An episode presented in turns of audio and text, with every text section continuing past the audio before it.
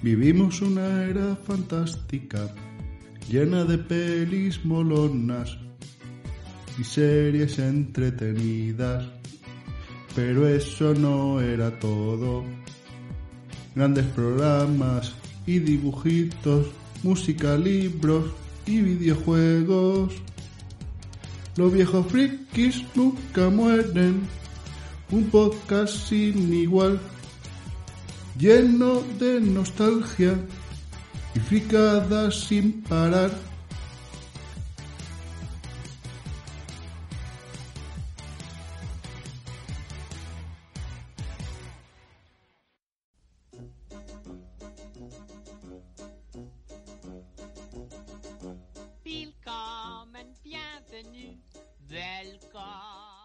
Bienvenidos al 74 programa de Los Viejos Frikis Nunca Mueren.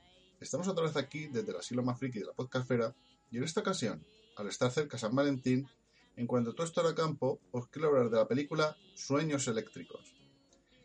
Y en Te vas a quedar ciego con tanta maquinita, del juego Ice Climber. Así que os dejo con la cuña de la sección y empezamos.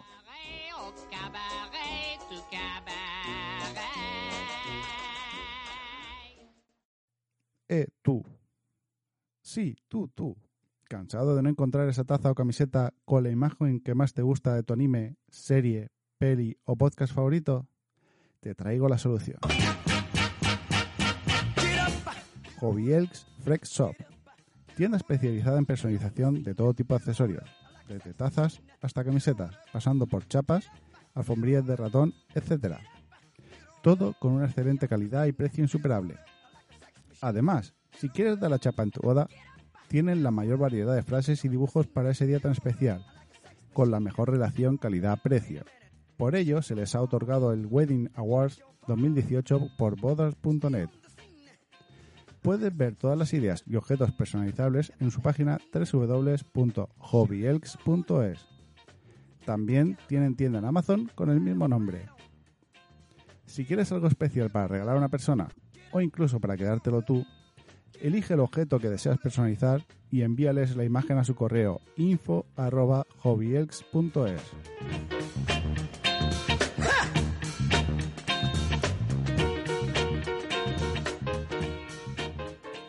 Cuando todo esto era campo, del póster de Pamela Anderson en mi habitación, de llamarte al fijo grabarte una canción, intentando que no hablase el locutor.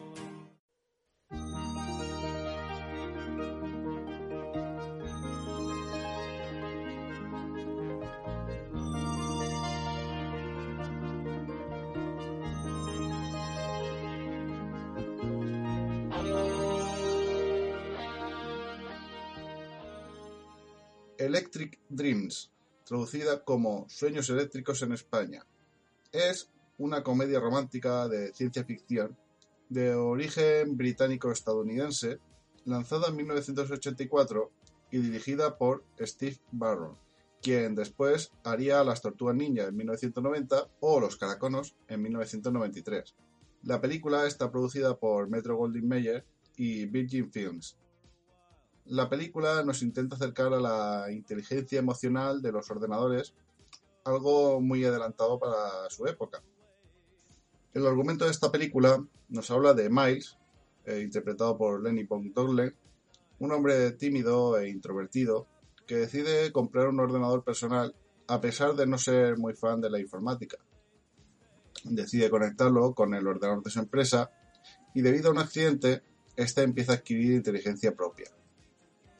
En ese impasse llega una nueva vecina llamada Madeleine, interpretada por Virginia Madsen, que toca en una sinfónica y el ordenador logra escucharla con los, eh, por los conductos de la calefacción y empieza a repetir con sonidos MIDI todo lo que Madeleine toca.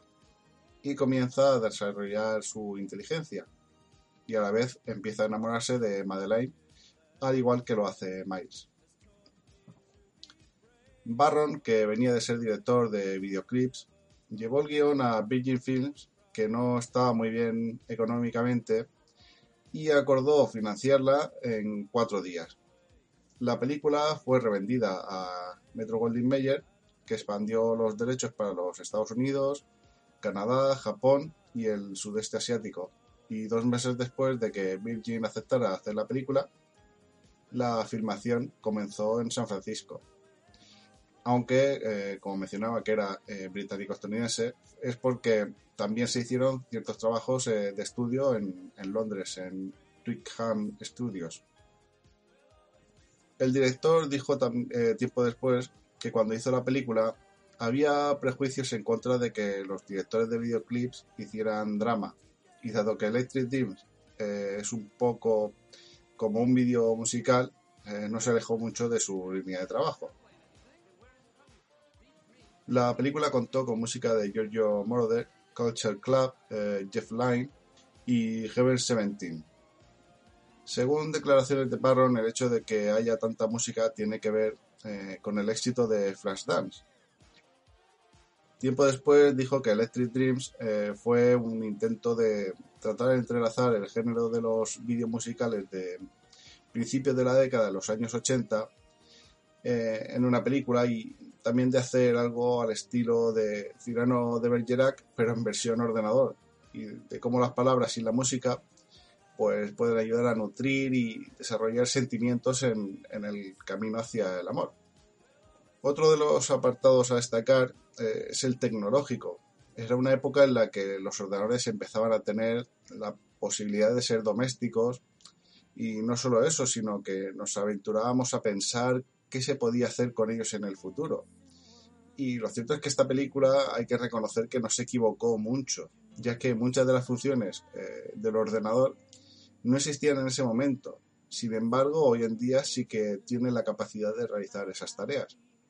Eh, los módulos que Miles usa para controlar sus electrodomésticos y otros eh, artículos diversos en su casa son muy similares a la automatización X10 que existió durante un periodo de tiempo y en la actualidad tenemos eh, la versión moderna con Wi-Fi y compatible con Alexa, Assistant, Siri, etcétera, eh, y también podemos ver al final de la película cómo eh, se interconecta con todo el mundo a través de la red eléctrica, como si fuese Internet, que luego veríamos en muchas otras películas como El cortador de césped o Lucy. Como curiosidad de la película me gustaría nombrar la secuencia musical de los sueños. el ordenador sueña con ovejas eléctricas que saltan una, una cerca eléctrica, mientras Miles se queda dormido. La escena es una clara referencia a la novela de ciencia ficción del autor Philip K. Dick, eh, del libro eh, ¿Sueñan los androides con ovejas eléctricas? Que, este libro luego eh, fue adaptado a la película Blade Runner. Phil Oakey admitió en una entrevista que puso una broma en la canción Together in Electric Dreams que nadie se dio cuenta. En la línea Out Your Miles and Miles Away era un juego de palabras con el nombre del personaje principal. Eh, también tenemos varias referencias a videojuegos, como en la escena en la que Miles se cambia eh, para salir con Madeleine, el ordenador se ve jugando a Pong. La escena en la que Miles es perseguido por la casa está inspirado en el videojuego de arcade eh, Pac-Man. Y bueno, también el videojuego que Madeleine juega en la tienda de videojuegos es Space Invader. Durante el enfrentamiento culminante, el ordenador muestra un ojo de color rojo y negro en su pantalla y el ojo está dibujado a un estilo que es idéntico al logo de la televisión CBS. El nombre de la compañía de hardware en la película es Pinecone, que es un chiste, una especie de chiste como a los ordenadores Apple. En el reparto de la película tenemos a Lenny Douglas que lo vimos como Harold en Twin Peaks, aquí como Miles Harding, hace un papel de una persona que parece un nerd, aunque no de la tecnología, ya que al principio eh, no le tiene apego alguno. Lo intenta hacer un hombre con poco éxito con las mujeres, inteligente pero torpe, cosa que para mi gusto no funciona, ya que Lenny Bogdolen, eh, para mi gusto, es bastante, bastante guapo. Podéis ver fotos suyas y sus ojos azules llaman mucho la atención.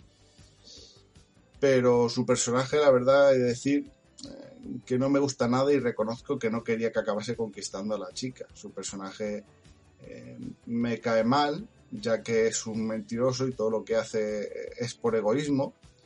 Sé que el amor nos hace egoísta a veces, pero creo que aquí no le veo razón de hacerlo en muchas ocasiones. La chica protagonista es Virginia Madsen, como Madeleine Robstad. Apareció en la película de David Lynch Dune, como la princesa Irulan, y actualmente estaba en la, en la cancelada Swap Thing como Maria Sunderland. En la película hace un papel de una chica que llega a una gran ciudad y la vemos siendo muy inocente, aunque también como una fe fatal que conquista a los hombres que se le cruzan en su vida. Eh, tiene una de las escenas que se han vuelto icónicas con el ordenador, cuando ambos están tocando eh, The Duel.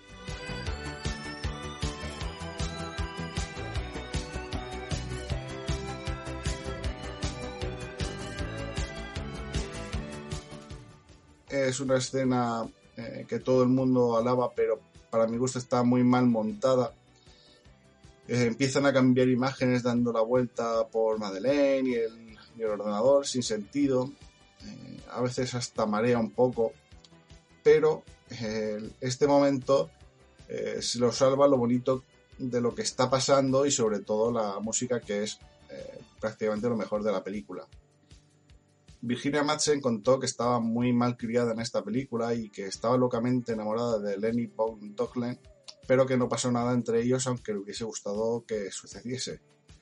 Que yo creo que Lenny eh, tendría cara de póker tras estas declaraciones. Virginia Madsen reveló en una entrevista de 2011 con Kevin Pollack que había comprado los derechos del remake de esta película, pero que no le interesaba ningún estudio para hacerlo. Como la voz de la máquina tenemos a Bud Cort, quien tuvo que realizar su actuación completa desde el interior de una caja en el set. A sus compañeros de reparto nunca se les permitió verlo durante el rodaje. El director temía que si los otros artistas asociaban una persona a la voz, reaccionarían a ella como si estuviese hablando con un ser humano, en lugar de una máquina. Y la diferencia en la reacción se vería en la cámara. Para concluir, la película eh, se deja ver a día de hoy. Como historia de amor, pues lo cierto es que no es buena y el montaje para mi gusto es horroroso. Pero me ha hecho gracia ver todo lo que han acertado en temas relacionados con la tecnología y demás y cómo estamos viendo en la era de los altavoces inteligentes. Eh, es bastante graciosa de ver y sin temer a lo que pueda pasar, lo mismo con tu Alexa o Siri, eh, te hace pensar y reírte porque hay muchas situaciones que aparecen en la película y que, vives a diario con tu altavoz inteligente. Eh, muchos han dicho que hay ciertas similitudes entre esta película y Her, pero cuando se le preguntó al respecto al director Spike Holmes, eh, afirmó no haber visto la película. Eh, yo la recomiendo, como digo, mm, por las risas y por, no por la historia, y la podéis encontrar completa en YouTube. Ahora os dejo con el tema I Love Rock and Roll. Es una canción de, de Arrows, eh, cuya idea inicial era salir como cara B, aunque tras una decisión de la discográfica se convirtió en cara A. Pero luego, a consecuencia de la falta de promoción por parte de la discográfica, eh, no tuvo mucha repercusión. Aunque alcanzaría el éxito cuando fue interpretada por Joan Jett en 1982. Está en la lista Top 100 canciones del siglo XX y en el puesto 484 de las 500 canciones más exitosas según la revista Rolling Stone.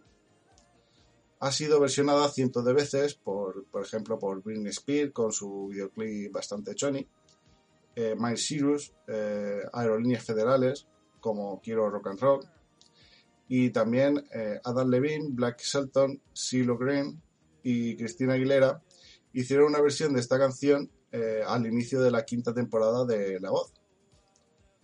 Eh, seguro que todas la conocéis al escucharla, así que sin más dilación os dejo con la canción.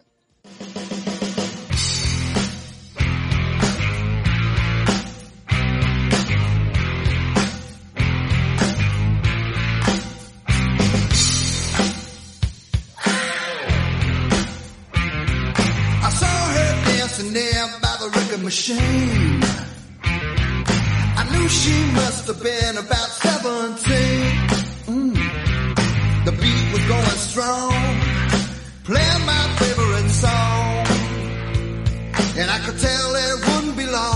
she was with me, yeah, me. And I could tell it wouldn't be long till she was with me, yeah, me.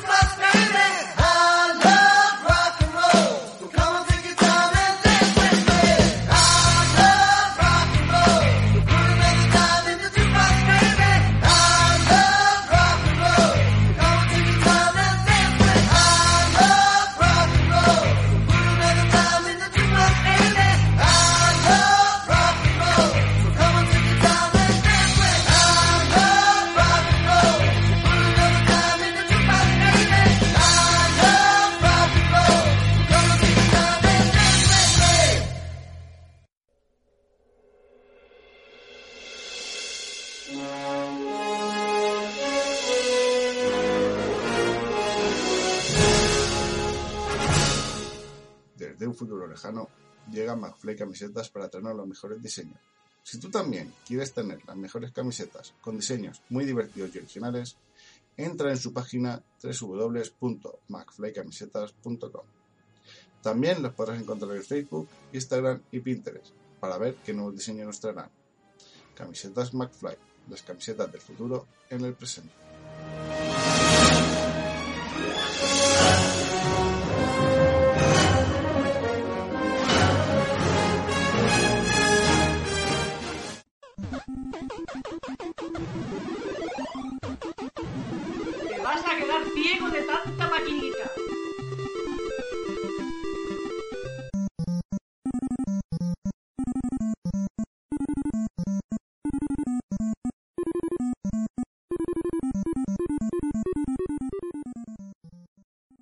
Ice Climber es un videojuego de plataforma vertical desarrollado para NES en 1985 y más adelante para recreativas, con el nombre de Versus Ice Climber. Al contrario de lo que ocurría normalmente, que primero era la versión arcade y luego la doméstica. Incluye características del juego que no se encuentran en el lanzamiento de la consola doméstica, como una pantalla de título animada, un menú de selección de escenario que aparece al comienzo del juego y después de completar cada nivel, 16 montañas adicionales, mm, ventisca ocasional y efectos de viento. Además, más personajes eh, enemigos y elementos mm, multiplicadores de bonificación. Este fue el primer juego programado por Kazuaki Morita, quien lo considera como su trabajo de calentamiento para NES. Tiempo después, eh, Morita ha trabajado como programador principal en otros juegos, eh, entre los que destacan los de la saga Super Mario Bros., The Legend of Zelda o Star Fox. En algunos países de Europa el juego se distribuía con la consola. Esto incrementó fuertemente eh, pues el conocimiento del juego fuera de Japón. El juego se puede jugar en modo de uno o dos jugadores. Eh, este coloca a los jugadores uno contra el otro en una carrera hacia la cumbre. Eh, los jugadores pueden preferir jugar cooperativamente en el camino hacia arriba, pero durante la ronda de bonificación deben competir por llegar a la cima. El jugador 1 controla un esquimal llamado Popo, Pepe en la versión alemana, mientras el jugador 2 controla a Nana. Ambos tienen que saltar con un martillo, golpeando bloques de hielo para crear agujeros en el piso superior y poder ir subiendo plantas para recuperar eh, vegetales robados. Muchas montañas incluyen plataformas móviles e irrompibles que se asemejan a nubes. Cada nivel de montaña consta de 8 capas de hielo de diferentes colores. A medida que van subiendo, los pisos inferiores se van perdiendo, por lo que una caída pues, resultaría mortal. Aparte de subir pisos, los jugadores tienen que evitar y acabar con focas en la primera versión, que luego cambiarían por monstruos peludos como una especie de mini yetis por aquello de que querían evitar el maltrato animal. Eh, los yetis, estos vuelven, eh, cuando llegan a un agujero, eh, vuelven hacia atrás y llevan hielo para poner ladrillos donde los, los vas quitando. También hay unas aves, que parece ser que esto no molesta, que se que, a, lo, a, las focas sí que está mal visto, pero a las aves no está, no parece estar mal visto el hecho de que se les que, se les pueda matar en el juego. También salen hielos como una especie de, de estalactitas. Y eh, también hay el oso polar, que este enemigo, eh, vamos, que aparece con gafas de sol y una bermuda rosa, aparece en la pantalla cuando Popo y Nana tardan demasiado en avanzar. Golpea el techo y el oso polar obliga a la pantalla a moverse hacia arriba. si un esquimal es expulsado de la pantalla, el jugador pierde una vida. He de decir sinceramente que el diseño del oso me encanta y me sigue haciendo mucha gracia. Al subir al último piso aparece la fase de bonus que consiste en escalar unas plataformas de hielo imposibles de romper y debes recoger verduras que son los ítems que te dan puntos. Y en el último nivel eh, tienes que saltar para agarrar las patas de... Parece un pterodáctilo, pero en todos sitios eh, lo denominan como cóndor eh, que vuela de lado a lado del escenario. Eh, la fase de bonus debe hacerse dentro de un límite de tiempo de 40 segundos y sin enemigos, pero debes enfrentarte a saltos eh, más difíciles y múltiples plataformas móviles. Y vamos, la cima eh, es el único lugar donde, donde puedes recuperar los, vegetales robados. El juego consta de 32 niveles. En los primeros la dificultad es sencilla, pero avanzando el juego se vuelve muy, muy, muy difícil continuar. Eh, aparece en plataformas donde Popo o Nanas se van resbalando, eh, deslizadores de hielos que se mueven a gran velocidad, eh, impidiendo sacar el hielo de la siguiente plataforma y que nos, llevará mucho trabajo y más aún si aparecen estos jetis a tapar eh, el hueco que tanto cuesta abrir. los Ace Climber también aparecieron como personajes controlables en el juego Super Smash Bros. Melee el jugador controla a Popo, mientras que Nana eh, le sigue e imita sus movimientos y ataques. Cuando Nana es expulsada del escenario, desaparece y el jugador puede seguir luchando como Popo. Pero si es este quien cae, el jugador pierde una vida y Nana desaparece del campo de batalla. Como referencias al juego original, el símbolo de la pareja es una berenjena y en el juego aparecen enemigos clásicos de Ice Climber como los osos polares, y tiene un escenario propio que es una, una especie de representación en 2,5D de los gráficos de, de Nintendo. Los Ice Climber eh, han aparecido de nuevo como personajes controlables en Super Smash Bros. Brawl y en Super Smash Bros. Ultimate, con un control prácticamente idéntico y, con, y como personajes secretos. El juego completo de NES eh, se encuentra también dentro del juego de GameCube eh, Animal Crossing, lanzado en 2002, y solo se puede bloquear oficialmente a través de una tarjeta e-Raider exclusiva de América del Norte. Eh, unos fans han recreado cómo sería el juego con Unreal Engine y sinceramente se ve simplemente genial. Para concluir, la calidad gráfica era muy minimalista, ya que solo son cuadrados formando los niveles de una montaña no se, no se veían fondos. Aún así, creo que a día de hoy sigue teniendo encanto, encanto y yo lo veo bastante bonito. La música, pues me encanta el tema principal, pero pasado cuatro o cinco pantallas acabas hasta las narices de ella y quieres eh, vamos, que desaparezca. Uno de los puntos fuertes del juego es el hecho de tener en modo dos jugadores simultáneos, algo no muy común para la época en las consolas domésticas. Esto invitaba a la cooperación o a la disputa, que siempre hace eh, que aumente la diversión. Actualmente está dentro de los juegos de NES que obtenemos con la suscripción online de Switch y también es uno de los juegos que viene con la NES Mini. Recomiendo a quien no lo ha hecho jugar al menos una vez en la vida porque es un juego bastante divertido y adictivo incluso a día de hoy. Y muchas veces sé que lo digo y lo vuelvo a repetir, es uno de los juegos que deberíamos de jugar al menos una vez en la vida.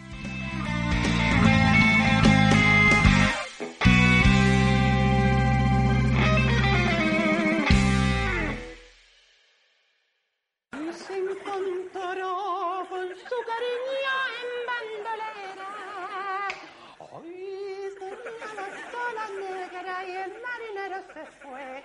No se dio medio con las flores de las ilusiones.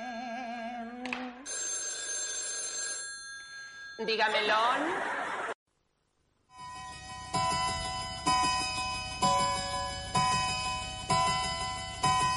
Cuéntame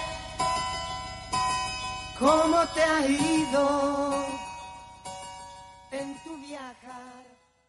Bueno, pasamos directamente a, los comentarios porque eh, no he visto nada que, que sea merecible recomendar, así que prefiero eh, pasar directamente a los comentarios.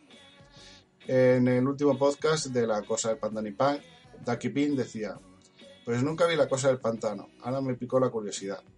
Yo también pienso que la forma del agua es un 2-3 splash. Y el punk, buff. Soda tenía un enganche de niño en los recreativos y en casa. Yo he jugado pero me estreso con las bolas y acabo tirando el mando. Besos, guapo. Muchas gracias por el comentario de Akipin. Eh, bueno, eh, decirte que la cosa del pantano, si la quieres ver, eh, como ya dije, estaba en Filming, que es una plataforma que a reivindicar porque tiene muy, muy, muy buenas películas. Me alegra ver que no soy el único que piensa que la forma del agua es un 2-3 splash. Y bueno, lo del pack, pues sí, era un enganche. eh, entiendo a Soda. Y te entiendo también a ti porque el juego al final eh, es un estrés el, jugarlo. Muchas gracias por tu comentario. Y muchos besos. Eh, Gabriel le contestaba a Ducky Pin diciendo, off topic, eh, hablando de un 2-3 splash y la sirena, Carmen, ponte a ver Thailands, que los de Canal Osera lo recomiendan. Mierda de la buena. Bueno, eh, no sé qué serie es la de Thailands, eh, pero bueno, la, la buscaré para ver para verla yo también.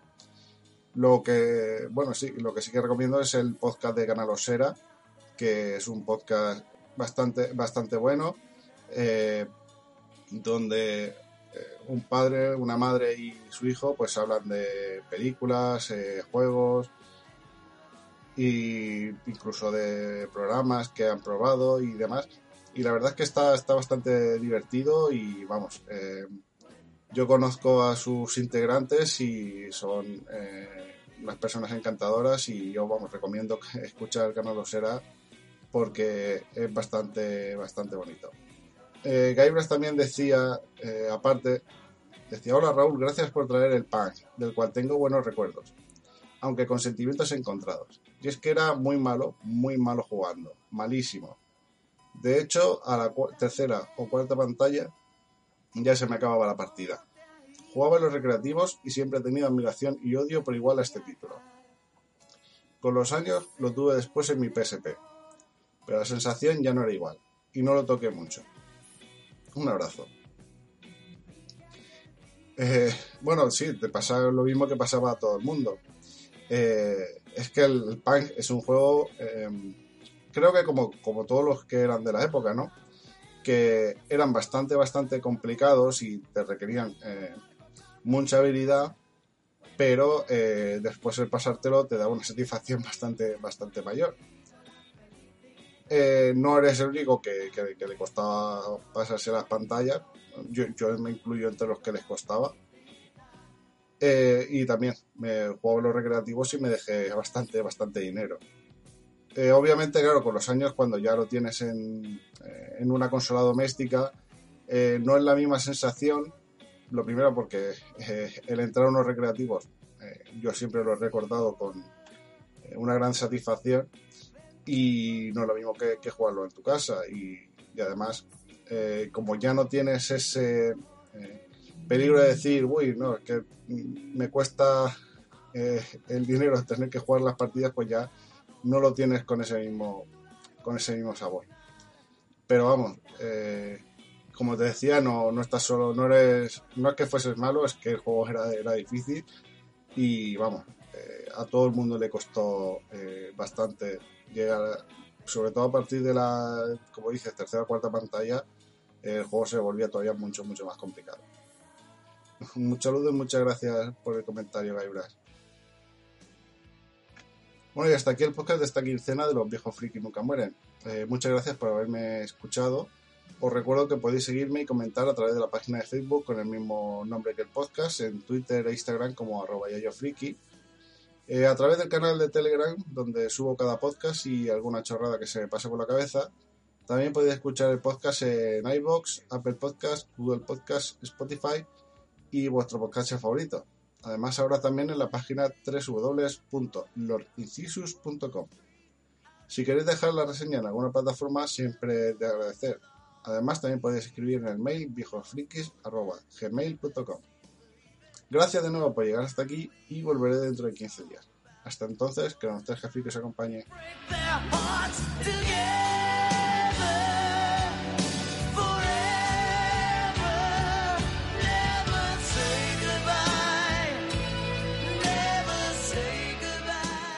El Yayo Friki. Ya se tiene que marchar, pero volverá muy pronto. Con contenidos curiosos. Los viejos friki nunca morirán. El Yayo Friki. No podcast grabará cada quincena con vosotros. Traerá nostalgia para todos. Y en iBox e iTunes lo podrás escuchar.